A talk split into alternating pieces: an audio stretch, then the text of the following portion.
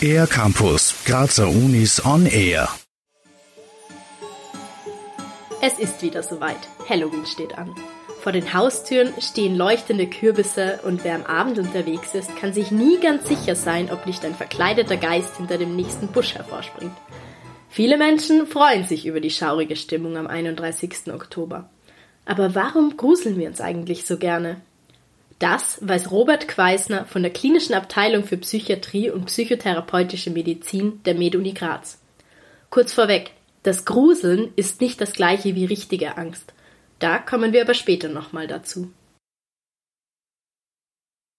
Beiden Dingen ist gemein, dass es doch eine gewisse Form von psychischer, aber auch körperlicher Stressreaktion hervorruft, die durch den allgemeinen Zustand, der in unserem Körper dadurch auftritt, sicherlich auch als ein belebend oder als ein Rauschempfinden empfunden werden kann. Eine Art Gruselrausch also.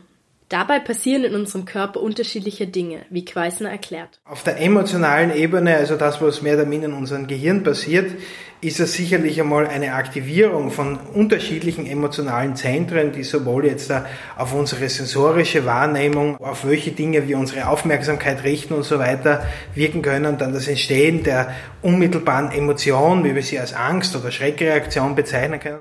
So eine Reaktion im Gehirn hat dann Auswirkungen auf den Körper.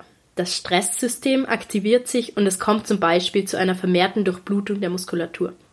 Wie davor schon erwähnt, gibt es zwei unterschiedliche Arten von Angstreaktionen. Man kann, glaube ich, grundsätzlich zwei Dinge unterscheiden. Das erste ist eine akute Angstreaktion, die meistens ausgelöst wird durch irgendeinen konkreten Auslöser. Und zum anderen ein, dieses chronische, unbehagliche Gefühl, wenn wir einen unspezifischen, nicht klar fassbaren möglicherweise gefährlichen, bedrohlichen Reiz ausgesetzt sind. So geht es uns zum Beispiel, wenn wir im Dunkeln alleine durch den Wald gehen. Wobei auch das finden wahrscheinlich gar nicht alle Menschen gruselig. Warum eigentlich nicht? Robert Quaisner hat darauf eine Antwort.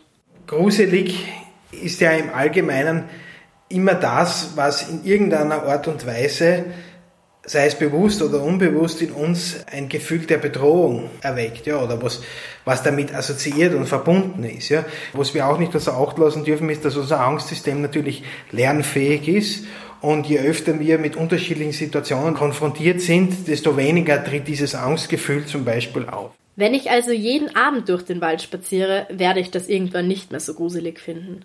Und auch bei Halloween gilt. Wer den Halloween-Abend nicht zum ersten Mal erlebt, wird sich weniger fürchten. Für ein Kind, das zum ersten Mal von Tür zu Tür geht, um Süßes oder Saures zu sammeln, wird das um einiges gruseliger sein. Für den R-Campus der Grazer Universitäten Sophie Aster. Mehr über die Grazer Universitäten auf ercampus-graz.at